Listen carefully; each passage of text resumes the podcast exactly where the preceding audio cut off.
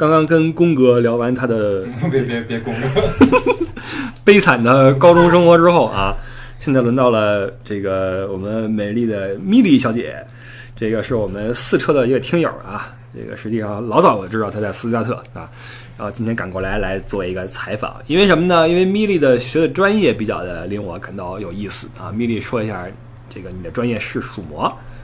嗯，大家好，我是米莉，我是四车的一名粉丝，今天很荣幸的见到不傻，然后可以录一期节目。嗯，呃，我的专业是呃，全称是 Wine MBA，就是是红是葡萄酒 MBA，就是它是一个商科，其实，但它其实是结合了就是葡萄酒的销售和原来基本的那些知识，再加上上课的一些东西，是比较。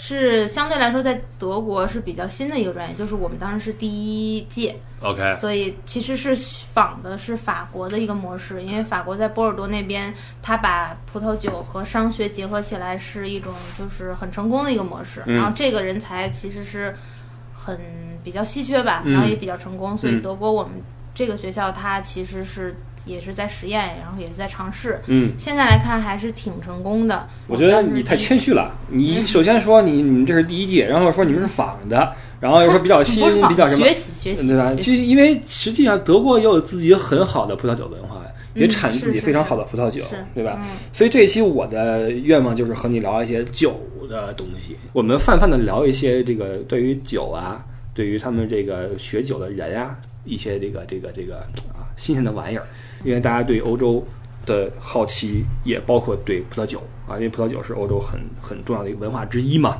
对吧？你想在欧洲玩好了的话，包括吃好，吃好的话要喝好，喝的话当然不是指什么可乐，而是葡萄酒，对吧？那么就像我刚才说的，德国有自己非常好的葡萄。非常好的酒区，非常好的酒，所以呢，我跟你探讨一点这方面的东西啊，求教一下。我就谈谈我自己的个人理解。那对这个最好，这个最好，因为怎么说，你也是读专业的这方面东西的。因为现在啊，山寨的这个大师太多，你知道吗？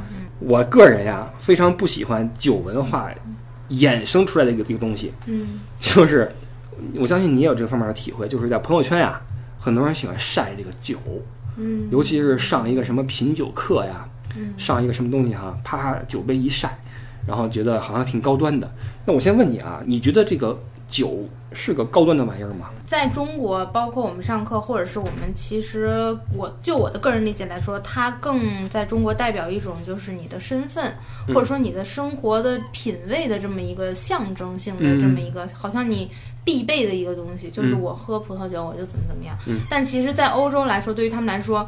像我们上课学，我们第一学期可能学的更多是一些农学和生产学的东西，就是你怎么酿酒，包括你这个田地边缘，你这个沟渠要挖多少啊寸这些，或者是你什么时候除虫这些，它就是它更像一个，就是很普通。就我们老师一上来就说，就葡萄只是说农作物中的其中一种，然后我们把这个农作物变成一个饮品，然后它是葡萄酒，然后我们怎么把这个。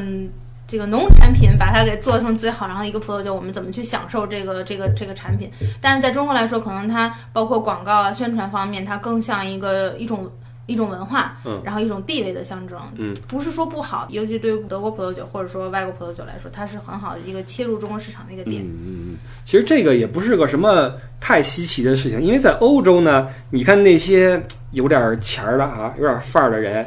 家里边也摆点什么风水书，嗯，也看看什么易经八卦什么的对。啊，因为这个对呃陌生文化，尤其是遥远国度的文化的了解的这种这种求知，是这个你在生活无忧的状态下的一种扩展。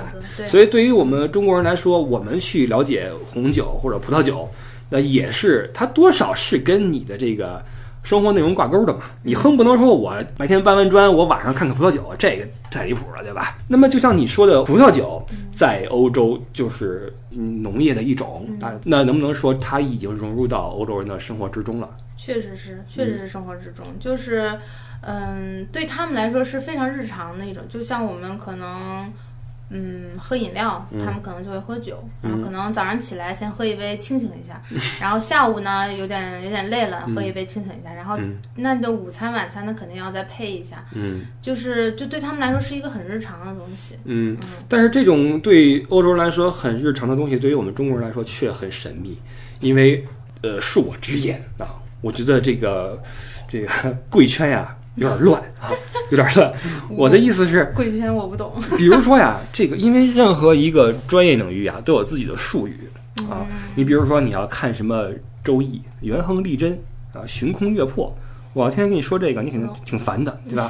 或者说我聊这个大盘，聊这个什么涨跌幅什么的，你要是不知道的话，你也挺烦的。你要跟我聊什么风土什么的，我觉得也没什么意思，对吧？这就是葡萄酒文化的一个一个门槛儿。我觉得这个门槛还是挺高的，你觉得吗？我觉得最大的首先是兴趣，兴趣，然后你去了解。就如果就是说你去学葡萄酒。你是出于自己的兴趣的话，你能学得很好。嗯，因为我觉得葡萄酒是需要你就是个人的去理解的，去记这些东西，包括你去体会这个酒是什么样。这其实在国内很多像什么西北农业大学或者其他一些大学，他们会会教育的很好，会开得很好。他们酿酒学的技术非非常成熟，然后跟国外也没有什么区别。嗯，但可能就是唯一区别就是说。因为外国人或者说德国人，他这个从小就是受这个影响，可能父辈或者说他就在葡萄园长大，嗯，所以他对于葡萄这个理解，我觉得就包括我在上上学的这两年的过程中，嗯，就是我觉得我跟他们的差距，或者说我跟他们不同还是挺大的。就是他们喝过的酒，我不知道是不是比我喝过的水多，或者是比我吃过的什么东西多，但是这这经验量级是完全不一样。嗯，对，因为他们是积累起来的，对吧？嗯。那么，既然葡萄酒对于我们中国来说如此的遥远啊，这个文化又比较陌生，而且贵圈又有门槛，对吧？那么我们今天呀，因为我是外行，所以呢，尽可能的呀，我们在门槛之外聊一聊这个事儿。啊，别说那么多专业的事情，在坑里聊一聊。对，在坑里聊一聊啊，我们瞎说几句啊，聊聊这个德国。因为我们如果把这个话题拖太远的话呀，也要命。你看，我刚才说了好几次红酒，红酒，嗯嗯，因为葡萄酒一说，咱们总以为是红酒，是吧？实际上，白葡萄也是里边的很大的比重之一。是的。而且在德国，我们今天在德国啊，说说德国的事儿。我觉得德国好像因为它的这个这个气候条件啊等等啊，它更多的产这个白葡萄多一些，是吧？嗯。据我所知，好像。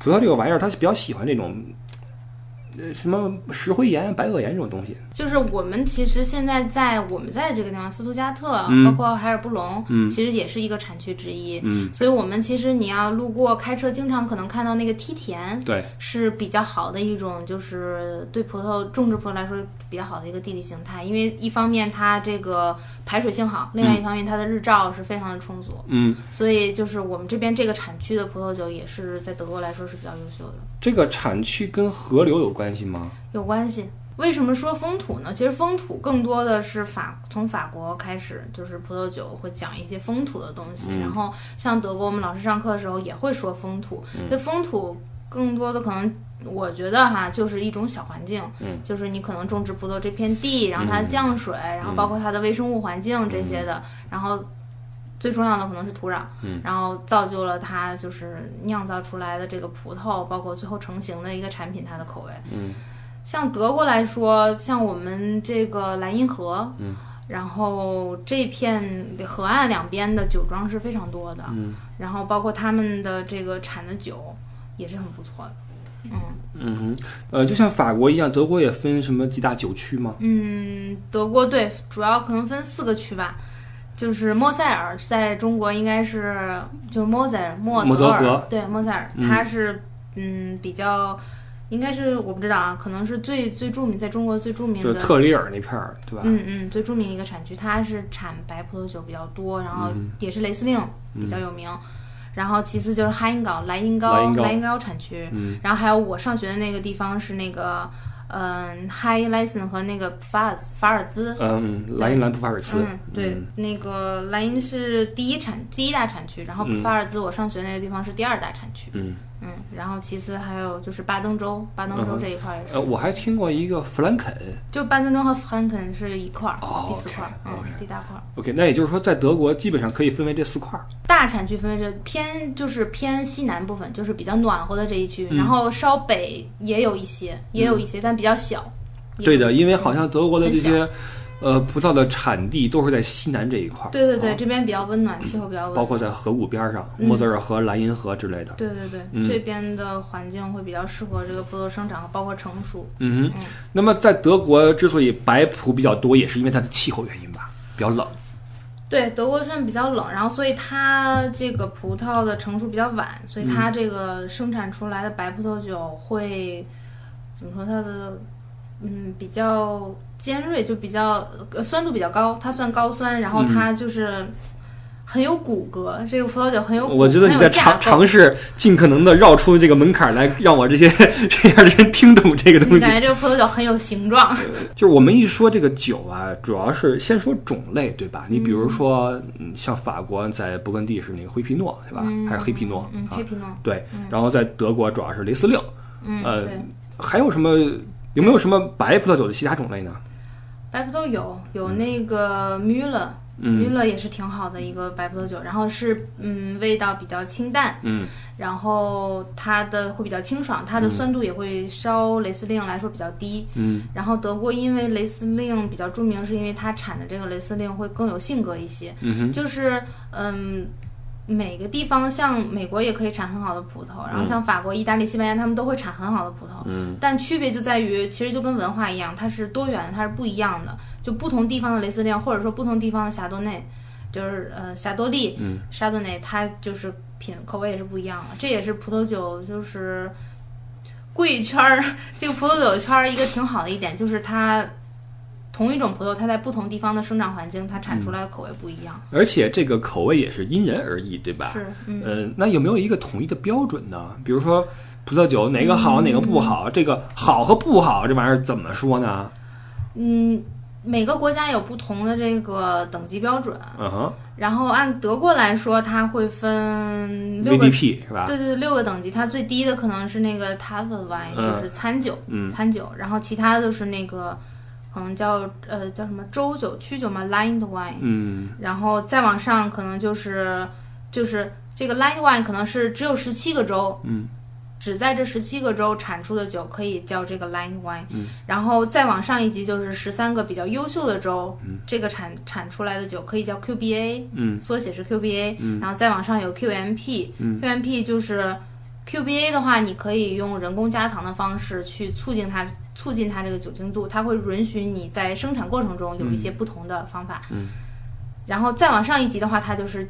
严禁你加糖，就是这个酒，这个葡萄是什么样，这个酿的过程中完全是按它自然发酵，嗯。然后它的糖分也是完全根据这个葡萄品种，然后再根据糖分再去细分，可能分这个哦，晚摘什么的，对啊晚摘，然后什么珍藏，嗯然后晚收、嗯精选，我看中文翻译有逐粒精选跟逐串精选，嗯，然后冰酒可能是分就是按它自然糖分再分六个类。我嗯，就是德国，我看德国好像说是德国的分级制度是欧洲最严格也是最复杂的。找事儿，就跟德国人一样，给自己找事儿。对，其实其实你记这么多，可能嗯，如果比如说你在中国可能考个什么 W WSET，你在考试的过程中会很有用，或者说在选酒的过程中能帮你大概框框一个范围，但真正的口味，我觉得还是按自己来说。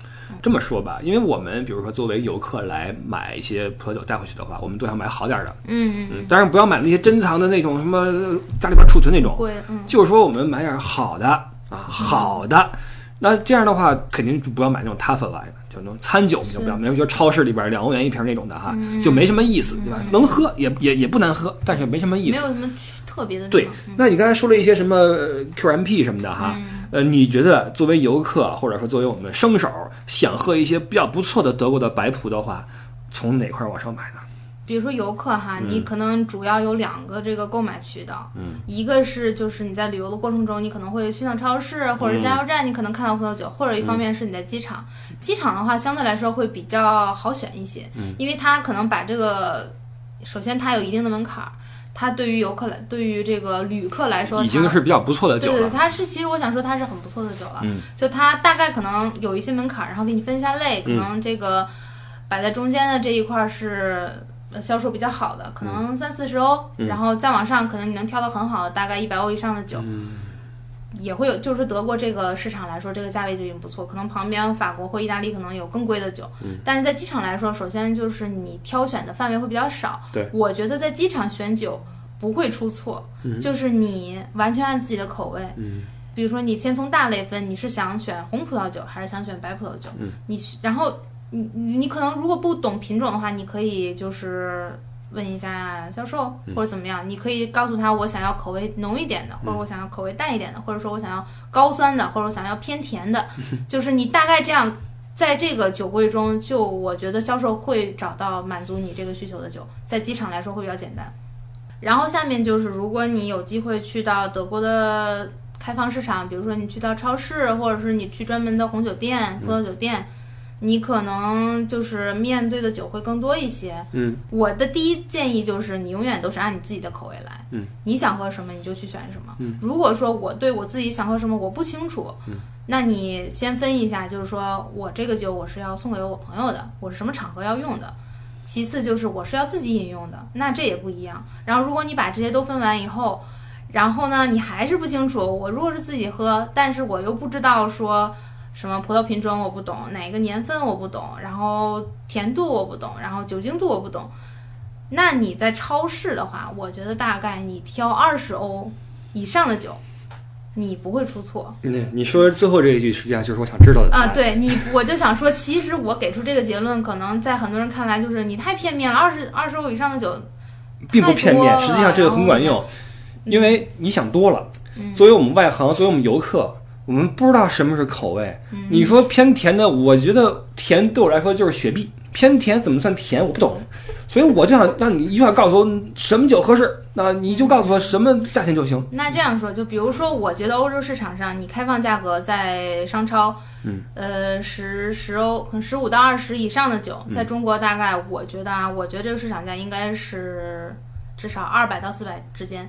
那你就用中国的你的思维方式来理解，我二百到四百去超市买瓶酒，应该是不错的。是。所以真的是确实是不错的，你不会出错，你你可以挑一个送给朋友或者是自用、都是没问题的。实际上，刚才我问了你一个非常业余的问题，招致你如此专业的回答啊，看得出来你是一个不是你是一个很认真的人，因为我们可以一步一步来啊，嗯。别着急。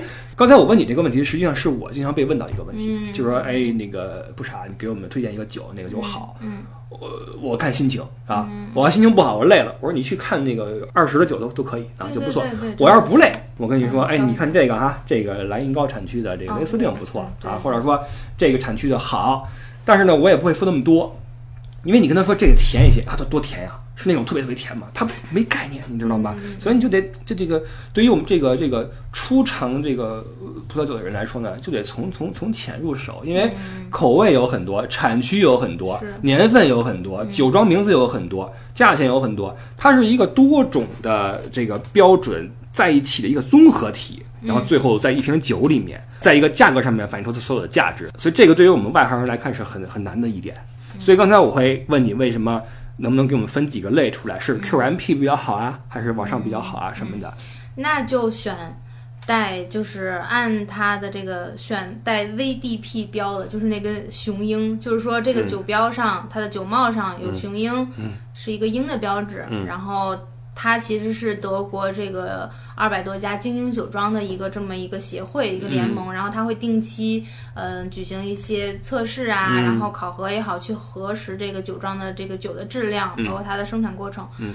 那如果就是说你太面前有太多酒，那你就选带，就像可能就是法国你会挑这个什么一级庄、二级庄、大装，那你在德国你就挑带 VDP 标志的这个，这是德国精英酒庄的一个协会，嗯。然后只要带这个标志的酒，它的酒庄出的酒应该都不会有错。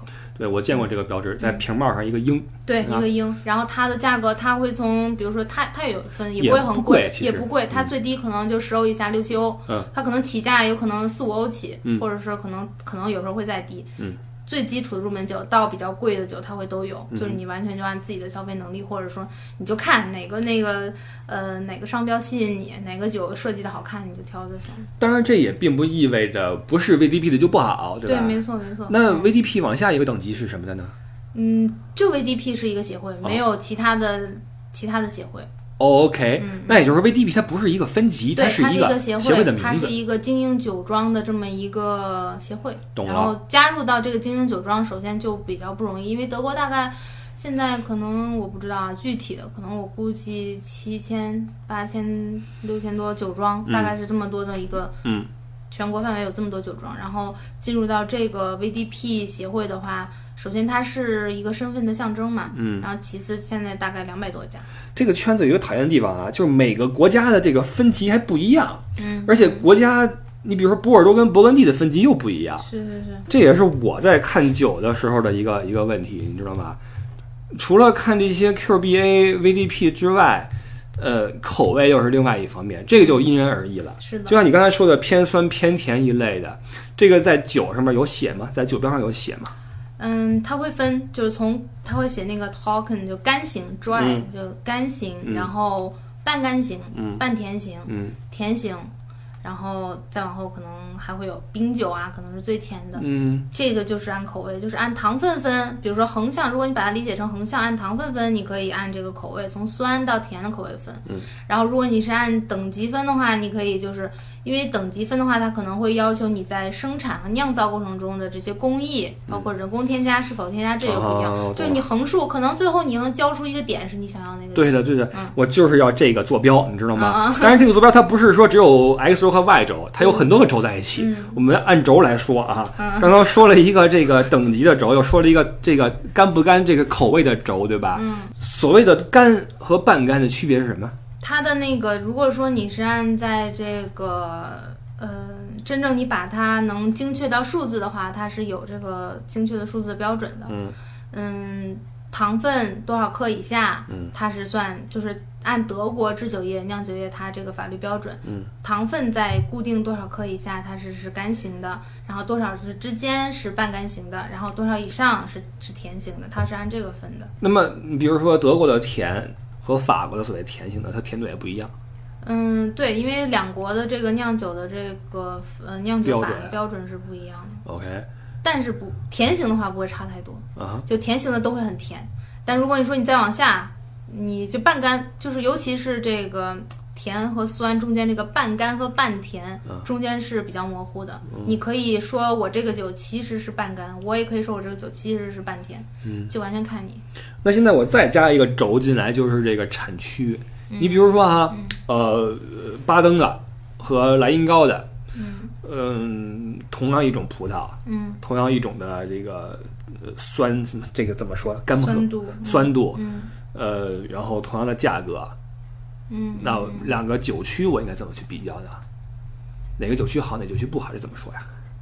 嗯，我觉得酒区没有好或不好，嗯就是这四个酒区是四大酿酒区，它这四个酒区的葡萄酿出来的酒，可能比其他地方酿出来，但其他地方肯定也会有葡萄酒区、比他们好一些。嗯但你说真正这四个酒区怎么比，我觉得嗯不好说，因为就算你两块相邻的这个葡萄地，对，也是不一口味也会不一样嗯、对更何或者说我这块地今年产出的就特别好，嗯但是去年非常干旱，嗯或者说去年我遭遇了这个霜降，嗯或者说我受冰雹了，那可能今年的产量就很低，然后今年你可能就是你就酿不出好的葡萄。那一个问题就出来了哈。那经常有人说来看我这瓶酒，不是多大，嗯，那那是不是就意味着比什么呃罗纳河谷的要好？也要看，我觉得要看，嗯。波尔多，你那波尔多就更复杂了，我觉得你法国的法国的等级就更复杂了。在你说很多专业术语之前哈，我就想得出一个结论：是不是这种只看酒庄或酒区的行为是错误的？法国来说吗？对，法国来说的话，同年份吗？就是很多温度，你知道吗？不好说。所以你注意我的，嗯你要你要审题，只看 只看酒庄的做法是不是错误的？比如说波尔多的酒，不管怎么着都比那块儿的好。那肯定不是，OK，嗯，那肯定不是。对，因为我在纠正一些看法，你知道吧？因为因为你看啊，跟你这种专业的人聊酒和跟聊不下去。对啊，因为这个是不对等的，高度是不对等的。你知道我我们这种外行人聊酒怎么聊吗？上来先拽这个术语啊，这个干了，嗯不，这个酒体挺均衡的，哎不，那挺复杂的。酒体饱满。哎哎，对，然后这你看术语就就说错了，然后就拽这个酒庄出来，啊我去过那个庄啊，我那个酒庄我那个什么喝过一瓶怎么怎么着，就这么聊，你知道吗？他聊的不是真正的酒的本身，聊的是酒庄，聊的是我的经历，聊的是价格，是等等等等。所以今天我是来通过跟你的聊天呀、告诉一些人怎么去去去看这个酒。嗯我觉得要不就简单粗暴，你就看价格好了。嗯你可以去查一些国际上的价格，你不要看中国市场的价格，这就单算了，因为中国市场的价格含很多营销上的东西，所以你就是看国际价格。嗯就简单粗暴，你就看价格，因为就像你刚才说波尔多，它波尔多这个区太大了，明就白了。像你分它左岸右岸，它又太不一样了。那也就是说，以后谁要跟我说我喝过什么什么，我多少钱啊？对对对对，就八二年的雪碧可能也挺贵的，这种因为。这个真的，呃，葡萄酒文化这是一个衍生品，嗯就是大家聊的时候会附带很多这个玩意儿出来，对吧？那我这样吧，我给你讨教一些专业的东西吧。刚才我们说了一个酒体，告诉我什么是酒体。酒体就是，首先我先说吧，就是你怎么品这个酒，请说。你就先倒出来以后呢，你先看它的颜色。色泽。就就我啊，我个人来说啊，嗯。这是我的那个，我不知道葡萄酒大师或者是怎么，你先看它的颜色，嗯。然后你可以把它就是，首先看它的这个，嗯，叫什么澄清度，嗯，就是否 clear 啊，嗯是否看它澄清，然后你可以把它放到一个这个白纸的背景下，啊，比一下。然后对它，因为它酒的过程中最后一部分它是有澄清嘛，有沉淀。嗯你看它过滤的这个，如果是一般的，其实一般在这个市场上的酒都是没问题的。啊嗯，在白纸上比划这一下，看一下它的颜色，对这个手势什么说法吗？没有啊，怎么能看上去更老道一些呢 没有，？OK，好，就你手指头，手指头不要挡到这个啊酒就行了。小指要翘起来嘛，像 像这样，对。可以，可以，可以。嗯。好，然后你可以闻味，首先观色嘛，嗯。然后你可以闻味。闻味这块儿我有我有一个不解啊，嗯，就是贵圈转吗？不是不是转，而是这个我闻完之后，我当然有一个体会了，嗯。但是我不敢说，嗯。因为全是专业术语，什么呃木桶香啊，什么桂花香啊，什么肉桂香啊，这个东西其实就是你，比如说你一群人喝酒，嗯。然后你有一个人说，哎，我闻到了，呃，湿皮革味儿，然后闻到了，呃，什么腐朽的湿呃什么湿报纸的味道，嗯就是，然后可能别人就会附和你啊，我也闻到了，其实这是一种不好的味道我举例的这个报纸这个味道，但是可能我闻到的是一种呃什么。呃，李子的味道，啊或者说樱桃的味道，这是嗯红酒啊。如果是白葡萄酒，可能你我闻到了桃子的味道，嗯或者是杏的味道，菠萝啊什么各种的水果往上拽，然后旁边人说，啊，我也闻到了，我觉得是荔枝，我觉得就完全没问题。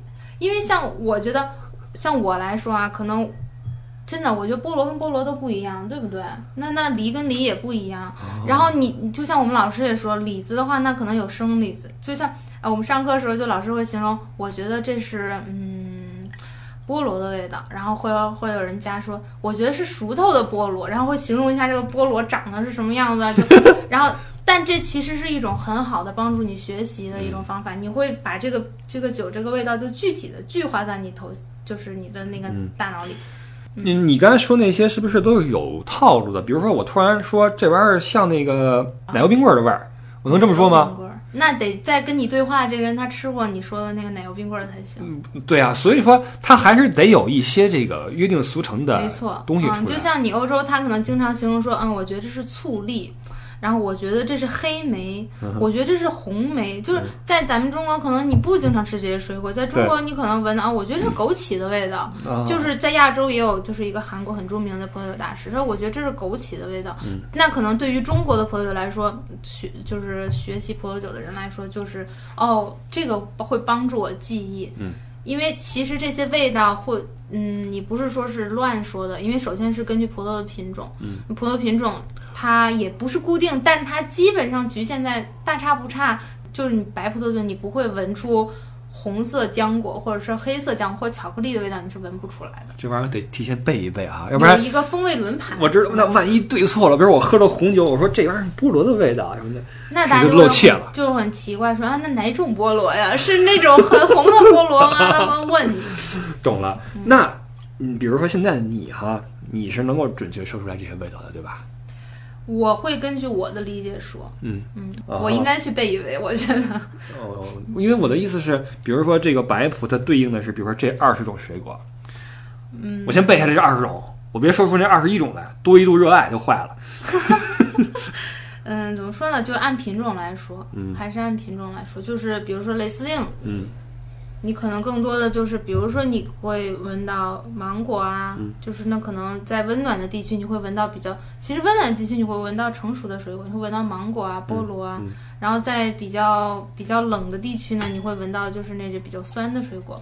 那你能告诉我咱们这杯酒都什么味道吗？我觉得啊，嗯，首先这杯酒它就是离咱们倒出来有有一段时间，它有点温，它啊不太冰了，啊啊，所以。照你来说，你觉得它是不是酸的吗？对吧？这我觉得很甜啊，闻起来吗？闻起来很香啊，闻起来有花香，嗯，有花香，啊哪种花呢？那种我我知道肯定是错的，茉莉花儿 没这种花儿吧？兰花儿有吗？我我不我我我不知道，我不知道有什么花儿，但是我觉得是有花香。然后对我来说，更多的是一种，我觉得更多是一种果香吧。嗯然后是那种酸的水果，嗯哼，就是其实你在形容水果，你也是一层一层你再往下筛选的。所以你会闻它是酸的水果还是甜的水果，嗯。然后你再往下，你可能菠萝，但是说的，比如说啊，比如说咱们这儿坐了十个人，嗯，有八个说是那个花香，然后我说是那个果子香，那我丢人吗？什么果子，不丢人。啊，就是你可能在 考试的过程中，嗯因为葡萄酒不是有一个国际上的等级考试吗？嗯你在考试的过程中，就是你要把这个品种的这个典型香气你要记住。嗯所谓典型就是。如果没有重错，如果它在正确的地方用正确的方法出来，这个酒应该是呈现出这个味道的。至少你要闻到闻出它的，你要识别出它的典型香气，然后你可能哦，就我的理解，我觉得是嗯一种我小时候怎么怎么样的过的一个味道，那别人可能不知道有没有跟你有共鸣，但是但是我觉得这不是错的，嗯哼，嗯，但是这个真的很香，我觉得真的是茉莉花的的香味儿，香气，它香气比较浓，超香。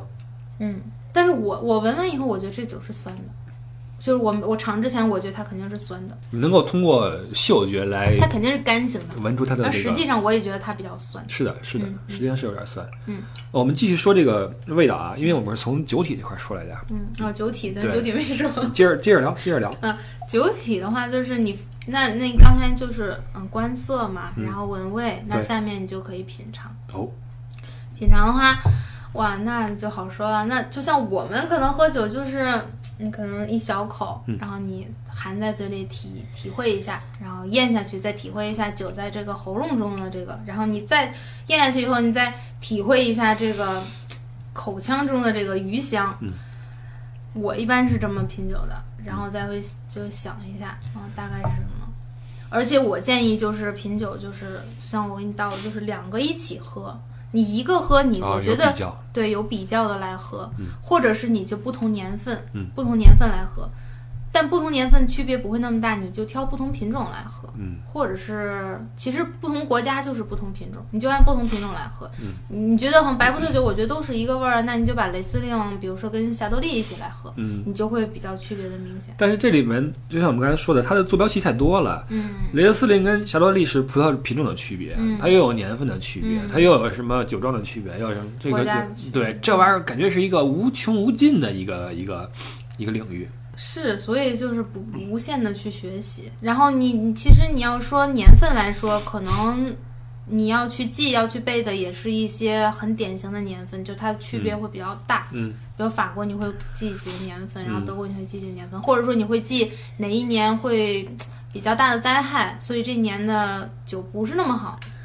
但其实来说，我觉得，嗯，怎么说呢，就是这挺挺主观的啊，比较主观。刚才你有说这个这一套流程哈，然后这个先闻一闻，然后搁嘴里面漱一漱啊，嗯吸口气，嗯然后咽下去，然后这个体会一下这个回味啊什么的，然后想一想。你说这个想一想，我很好奇，想什么呢？想一想，你这个你你这个味道，或者给你的感觉，或者你这个你口腔后部，你是不是分泌了很多唾液呀？嗯真的是那这个酒就是酸呐、或者说你反就是你在口腔里留下的是一种很重的酒精酒精的味道，嗯然后你就会觉得，哦，这个酒可能它的含酒精度比较高。嗯，你想的是这些东西。，OK，那也就是说想这个事儿就是一个品酒的一个一个内容了，对吧？嗯嗯嗯，然后这个嗯，也要多去接触，多喝。就是其实我刚开始我也是觉得哦、那那我觉得它就是酸，我也说不上它有多酸。那能不能这么说？实际上品酒品的不是一个单纯的好坏，而是它的一个特色。对，没错，就是多元性，就不同的，你要理解不同的东西。好坏的话，其实坏酒你一开瓶你就能闻出来了，嗯就它那些异味儿是很容易识别出来的。OK，嗯这个是给我一个很大的一个启示，就是老觉得说，呃品一品哪个好，其实并不存在哪个好，而是哪个有什么特点。哪个你觉得最好？哪个你哎觉得口味最顺你？嗯，我觉得好喝，或我觉得顺口，或我觉得柔滑，或什么，嗯这都是这嗯都是你自己来说。嗯，那会不会有这么一个尴尬的场景，就是我品了半天，我发现这两块钱一瓶儿这个最好喝，然后就很丢人，嗯，那也因为这不就说明你不懂啊，你品不出来啊，这玩意儿这酒不行，你说好喝，人那玩意儿好一百一百欧一瓶的，你说这太干了不好喝，这丢人吧这个。那你省钱了，你以后就可以一直买两欧的酒。咱就说这事儿是不是有点现？就好比我去潘家园，我看那嗯假货，我说哎这宝贝这真棒，这个我来它来它十个，然后那个真正那古董我说这玩意儿真假，对于对于这个商品化的一种商品来说是有点丢人，就是你对于这个两欧的酒和一百欧的酒的来说，嗯，那你消费者只选两欧的酒，其实是挺失败的一种，一百欧的酒造出来是挺失败的一种那个，你不能这么说，因为是这样啊，就是我也喝过一些比较好的酒哈，嗯。说实话，它是真的是那个香气是真的就重重的木桶香、嗯啊，特别重，嗯。然后它就给我们倒了一丁点儿一丁点儿，就嗯指甲盖儿那么大，嗯在一个杯子里，能想象吗？嗯然后让我去闻那个味道，很重的木桶香，然后呢，嗯喝起来就是你觉得有种陈年的感觉，嗯就是那种嗯年代感在你嘴里边回响。这我真是词穷了，怎么说呢？因为它跟你喝这种嗯比较入口的这种东西是很很不一样的感觉。红葡萄酒就完全是另外一种感觉了，对，它并没有那么的亲和，对于你的口腔来说，没有那么的容易上手。因为它红葡萄酒是含单宁，对的，嗯那所以他就就觉得，呃，你与其让我喝这个，呃，这么久远的一个红酒啊，你不如给我喝那种 Sangria 那种餐酒，嗯你知道吧？那种上面画个橙子那种，嗯咣咣一喝觉得挺甜挺好喝的，嗯。是不是？这就是一种不懂的体现。我就在想吃什么，你知道吗？就是嗯你如果就在西班牙一个岛上，然后就是什么阳光海岸啊，然后你这样吃个海鲜饭，你就配一个三格利亚就嗯 OK 了，嗯完全可以。嗯但如果你说你就是很重要的一个晚上，然后嗯是一个 party，是一个仪式或怎么样，你要庆祝什么东西，那你可能三格利亚稍显这个呃，不是稍显了，那有点过分了。轻薄啊，你 就就选一杯。几几年的拉菲，或者是几年的法国红酒，就会比较适合你这个场合，或者是你对面的那个人。哦，嗯，不一样。对，这个酒里边，所以你看它蕴含的东西太多了。嗯，呃，文化呀、价值啊，都不是说，对，所以我们聊酒真的没法从一个点入手，知道吗？这是为什么这个访谈如此困难的原因，因为它太复杂了，你知道吗？太复杂了，加上我也没有好好做功课啊，这块儿我会剪掉啊，这块儿剪掉。对，我们继续说酒体，还没有说完酒体呢。啊，酒体就是你把它入口以后，你觉得这个酒，它是就是一种饱满度。嗯，有人说就酒体很轻或酒体很重，其实就是它的口。我先问一下，嗯，嗯、对于酒体有哪几个形容词？酒体轻盈，酒体厚重，嗯，酒体中等。就这三个？简单简单来说，这三个你可以编出花来。我可以理解为是个体重，是吧？啊就因为是沉还是轻，还是说适中？对对对。哦，嗯，就是这三个你可能最好分辨吧，你不能说我酒体是中等偏上，或者是中介于中等到酒体重之间，你也可以这么说，但是你更难去让人理解，呃别人去没法理解。嗯我说的都是我，就是我去记，我去酒体重是什么意思呢？什么什么一种味道呢？他给你留，我就我个人理解来说，就是他给你留，就是你喝下去这口酒，但是你给他，对于你来说会留给你更多的这个余味，或给你更多的这个感受。然后像白葡萄酒来说，它可能就是这么理解吧，就是如果是霞多丽这个品种的话，酒体重的话，就是它会有一些奶油味的那种油腻在里面。嗯，然后当你顺下去的话，你就会觉得嘴里还留有它那种好像是奶油的那种，从香气就已经透露出奶油，然后你再咽下去可能会觉得有一点奶油的那种质地。但是你像比如说雷司令，你就很难有那种奶油的那种质地，嗯你可能顺就哦很清、很清爽、很顺口，这就是酒体比较轻。你就想奶油和这个水的这种感觉，那酒体的轻重也并不意味着它的好坏，对吧没？错，是品种，完全就是品种不一样啊，只是一个嗯形容词而已。对对对那，像这个是酒体比较的轻，我觉得，嗯酒体很轻，OK，比较顺口，而且它应该是一七或一六年，它是比较新的酒，嗯嗯，这种酒就是不会有酒，就是白葡萄酒来说啊，很难酒体重，嗯，就是白葡萄酒，如果你陈年的话，它可能会有酒体偏重的这种现象。那除了酒体这个词之外，还有哪个词是我们外行特别难以理解的呢？你们哪行常用的？就故弄玄虚，那你就可能风土，刚才说的那些风土，就风土。我觉得我从这杯酒里面喝到了这个这片土地的什么什么味，然后喝到了这个砂岩的是什么板岩的这个这个味道，这种哦，雷司令你可以喝到这个汽油的味道，嗯，这个我觉得还挺特别的。这是雷司令的这个品种，嗯，碎石。嗯打火石的这种香气，嗯我觉得这个还挺，这不是故弄玄虚，这是真的有区别。嗯，我觉得还挺特别的。我觉得我也是来德国以后才喜欢上雷司令这个品种，可能是因为就是大家天天说天天说，嗯然后我觉得雷司令这个品种真的还挺特别，因为它首先它高酸，嗯，然后他真的会觉得他这个酒还挺有内涵的，嗯嗯，它的香气又比较特别，可能是因为这片就是土壤的缘故，它会有这个就是打火石的这个这个味道。那雷司令在你看来，在德国哪个产区的比较代表性？代表性，代表性可能莫塞尔的雷司令会很好，？OK，嗯，然后我觉得普法兹就是法尔兹，嗯，也不错，嗯，也挺好的，嗯，因为在德国大家来都是买雷司令，可能那那就买那个莫塞尔和莱茵高的比较多吧，雷司令对的，嗯，因为莱茵高那边它的它的商业化做的也比较的成功一些，对对对，它是跟旅游结合在一起的。对对对，没错没错，莫塞尔也是，那你看，比如说我们去一个镇子，上面就会有一些所谓的酒庄，嗯，嗯好，嗯，那这这庄也会卖酒，对，这些酒他们都是本庄生产的，对吗？没错没错啊，嗯，呃，值得一买吗？值得买，它会有那个陈列室嘛，就是它会有这个销售室，嗯然后你可以要求他，你要先尝一下啊，嗯你可以先尝一下这个，然后对比的尝一下，你可以挑一下嗯自己喜欢的酒。，OK，嗯那在景区买这些葡萄酒会被坑吗？会被黑吗？嗯，怎么说呢？就是，其实我觉得我的理解，可能我不知道是否代表了普遍的这个中国游客的理解。我原来也以为，就好像你深入到一个酒庄，然后你在酒庄买的酒应该是最便宜的吧？我理解啊，我觉得就是最便宜。但其实就是，据我们所学，应该是最贵的，就是它零售价应该是最高的为何呢？啊。为什么呢？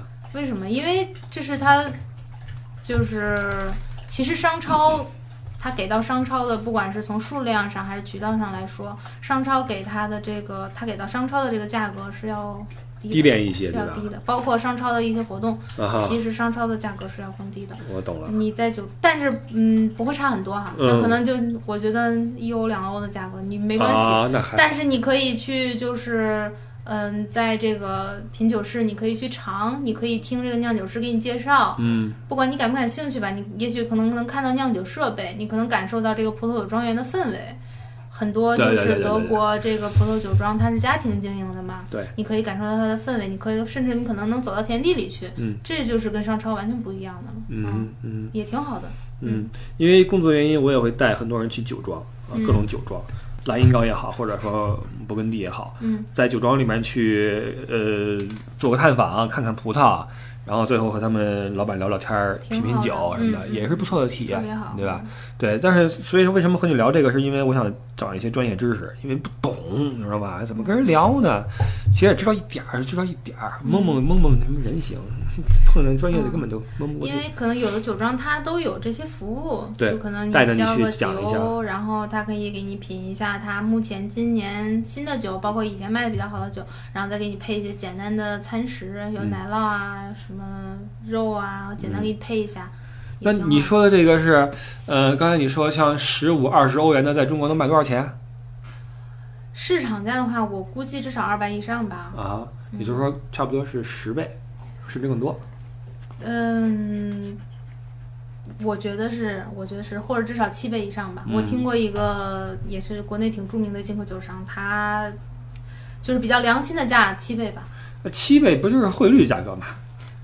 嗯，不知道跟这有没有关系啊？但是确实，这个中国包括它，其实也不能说它完全是虚高，因为你整个的运输过程，包括你这个关税，尤其葡萄酒关税应该是多少吧？具体百分之五十还是百分之多哎，少？现在有越来越多的人呀、在自己在卖酒，嗯你发现没有？在做酒的生意，嗯你觉得这玩意儿有前途吗？嗯，嗯，看你能拿到哪样的货源吧，然后看你在国内，尤其是在中国卖酒的话，我觉得市场这方面你要打开。嗯，啊，你如果找对了正确的消费群体，嗯我觉得还是很有前途的。那你以后会做相关的工作吗？葡萄酒我不一定，因为我嗯，我觉得我没有特别特别的优势，比如说我生在一个葡萄酒世家嗯或者是我能拿到最低最低的这个货源，嗯我还没有去试啊嗯，但我不知道。我觉得可能因为现在国内的这个葡萄进口商也很多，特别多也很成熟，然后平台各方面的很好多很多很多，还有好多网红做这个。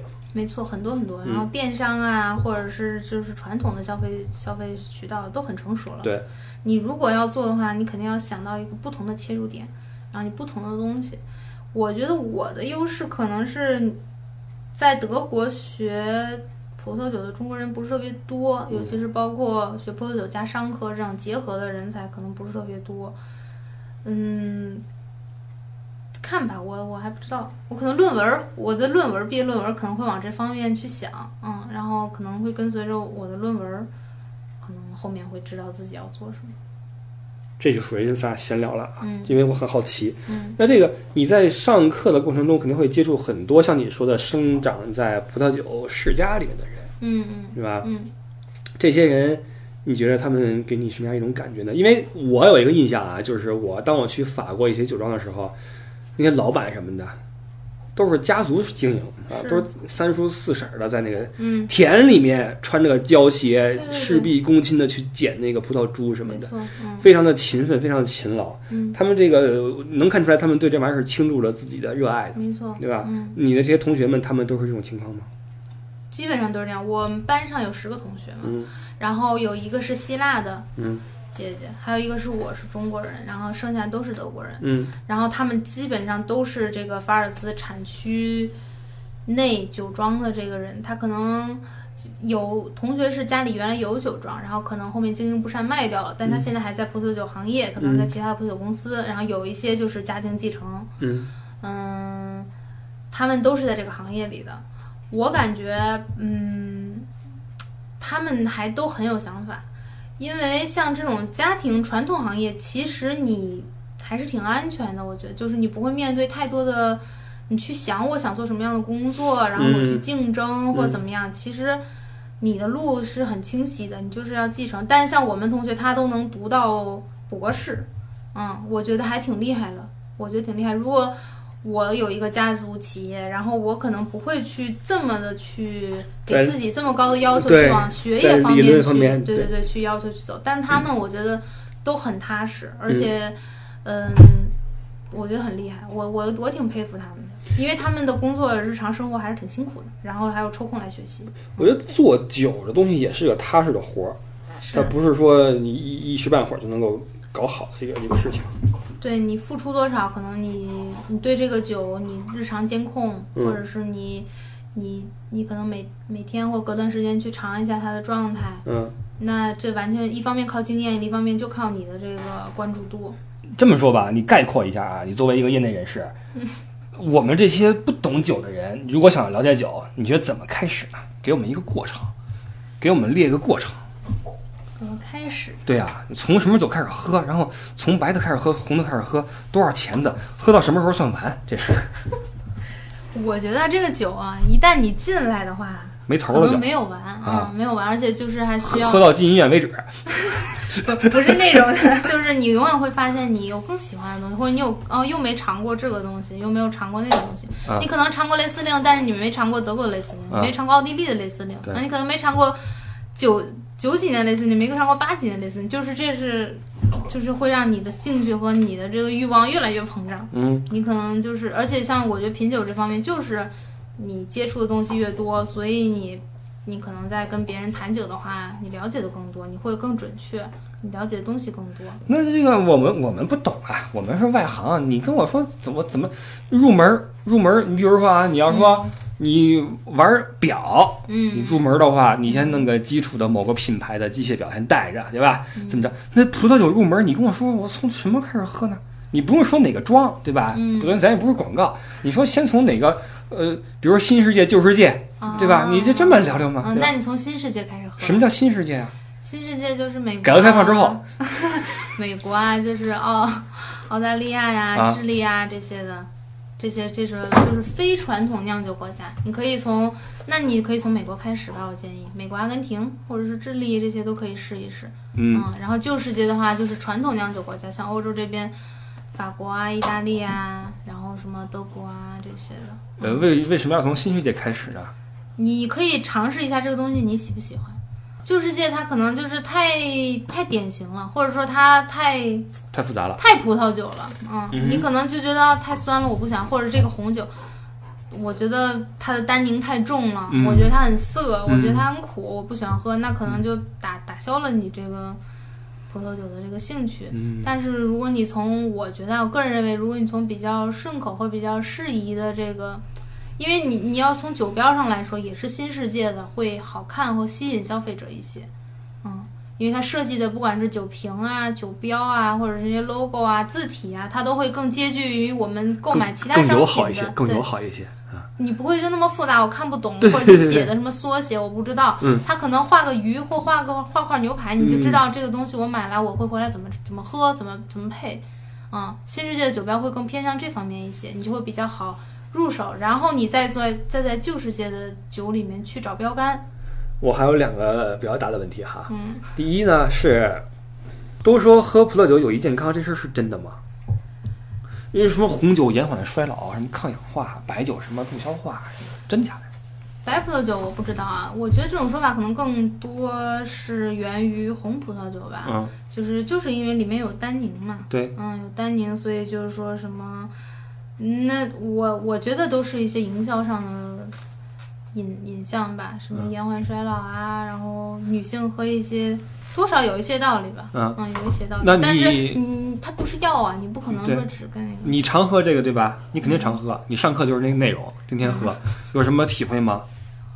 我们上课我觉得还挺有意思的，因为有很多就是就像我说的，就是你喝葡萄酒，你不能只喝一个，你要一起对比喝嘛。啊然后我们上课就经常就是十几瓶、二十几瓶，然后一起摆在那，大家一起喝。嗯。然后对于我们来说，我开始也很惊讶，但后来我也习惯了。就可能早上，因为我像我说的，就是同学家里都有酒庄嘛，嗯他一早上来就说啊，我们今天先喝一个气泡酒来清醒一下。然后从一早上八点开始，我们就开始在喝了。啊其他老师都特别习惯，唯一一个就是我们上学期有一个英国来的、伦敦来的一个老爷爷，嗯然后他就不是很习惯，他就会跟我们说：“你们怎么整天都醉醺醺的来上课？” 然后他就是给我们的分数也很低，啊！他就是觉得我们是一群很不认真的人。然后呢，他这个要求也很高，他反正就是不一样，就是他，因为他不是这个葡萄酒圈的，他是来讲就是管理学这块。啊，OK，那就是。所以我们我们可能给他一杯酒，他就是喝就放在那了，嗯然后不会像我们就是一直在喝，然后他会觉得我们上课一直是醉醺醺的，因为我们面前肯定会有酒杯嘛，然后前面肯定会有酒，嗯然后他就会。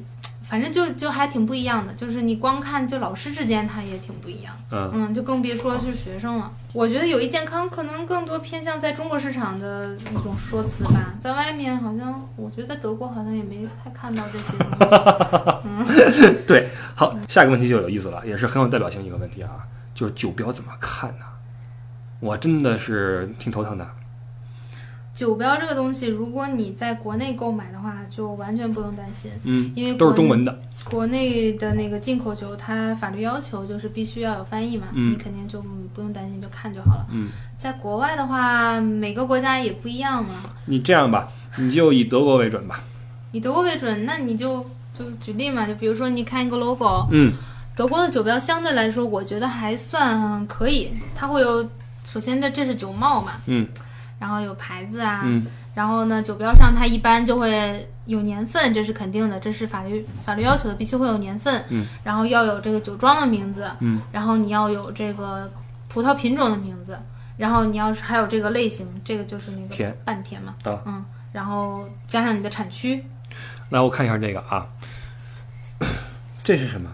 这这这这这什么都不是是吗？这就是它的那个酒庄的 logo 吧？商标对吧？嗯，酒庄的 logo。然后二零一七年份对 Morville Muscat 是葡萄品种，对，呃 Deutsche Qualitäts Wein 是它的一个等级，对吧？嗯，这是哪这是哪个级的来这着 QBA 的，？QBA 嗯，啊，然后这个是它的呃口味呃，口味干型就是横向的那个，从 dry 到啊 sweet 的那然，后这个是产区，对吧？产区。你家有法国酒吗？我拿现在没有拿个酒标出来，呃，这样我给你找一个啊，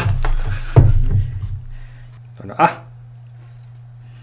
在三车我发过，考验你的时候到了啊，这个酒标来跟我分析一下，这瓶酒帮我分析一下，首先呢，它是一个红葡萄酒，嗯。嗯，然后它是黑皮诺，嗯。黑皮诺是我也比较喜欢的一个品种，嗯，然后法国的黑皮诺也是挺不错的，嗯，然后你酒标，但你就。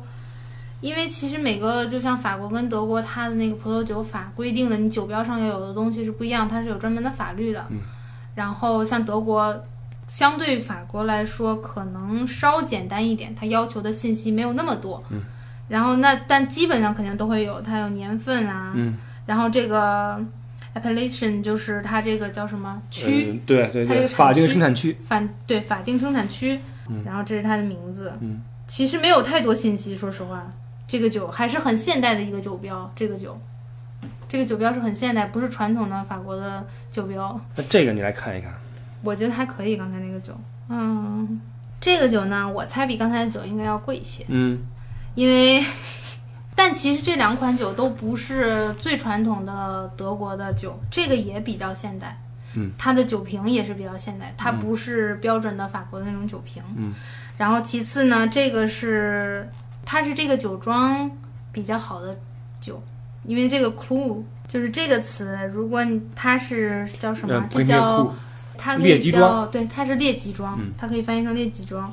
然后最上面有看库嘛，宽库，嗯，对，然后这个是下面的哎这，嗯，其实它是这个这个酒庄自己分的级，它不嗯是就是大级、嗯嗯嗯。大区里面的级，嗯。因为大级的话它不会这么标的，它这个它这个肯定是酒庄自己分的级，因为这不是一个传统的酒传统的酒标，从酒瓶和酒标上还是能看到出一些东西的，能看到出这个酒大概的这个价钱不一定能猜得很准，但是能感觉到它大概的口味，然后还有它的这个风格。OK，尤其是法国，太复杂了，他会都写我是波尔多的酒，嗯但波尔多大区和波尔多最贵的那些田地，你很难区分。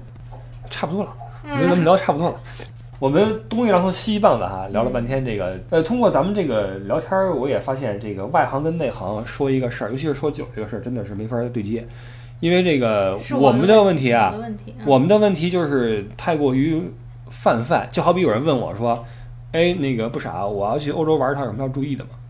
我怎么跟你说呀？你什么时候来，去哪个国家，什么季节，我没法回答，对吧？所以你如果要回答这个问题的话，呃，要么我说一堆，要么我就一句话说你你你什么时候来啊，对吧？所以说这个这个专业和非专业之间沟通这个事儿比较难，尤其是酒这东西，它太过复杂，太过复杂。所以我觉得应该哪哪次我再做些功课来之后，再跟你再聊一次，再跟你再聊一次，因为我现在对酒这方面其实我也知道点儿啊，知道点儿，但是没法跟你说，一一说就漏了，你知道吧？嗯，一说就漏，漏了。一说就漏了，就没法弄。还是感谢米莉跟我们分享了这么多专业知识，因为这些东西对于我们外行人来说还是很有意思的。没有，我觉得我说的可能会比较无聊哎。不会不会，不是，它本来就是一个知识嘛，对吧？它不像宫哥的那个黑暗生活，宫哥黑暗生活是比较好玩的东西。我也觉得宫哥黑暗生活好玩。没事儿，以后跟宫哥还可以继续聊这个找工作的事儿啊，什 宫么哥系列，对宫哥系列，宫哥的黑暗生活系列，首先不要不要叫我公哥，对，包括米莉以后我会好好的再了解一下红酒的事儿，因为我们马上就要去勃艮第了，嗯嗯，我觉得还挺有意思的。一周之后就要到了。多好呀，嗯，那个酒庄我们会住那个庄里边去，然后到时候肯定会特别精彩的，嗯，会会很好玩。好好然。后这个到时候有什么体会来跟你再聊，好，好吧？嗯，感谢米莉啊，我们这一期先到这儿就结束。我是李不傻，我们下一期节目再见，拜拜。再见。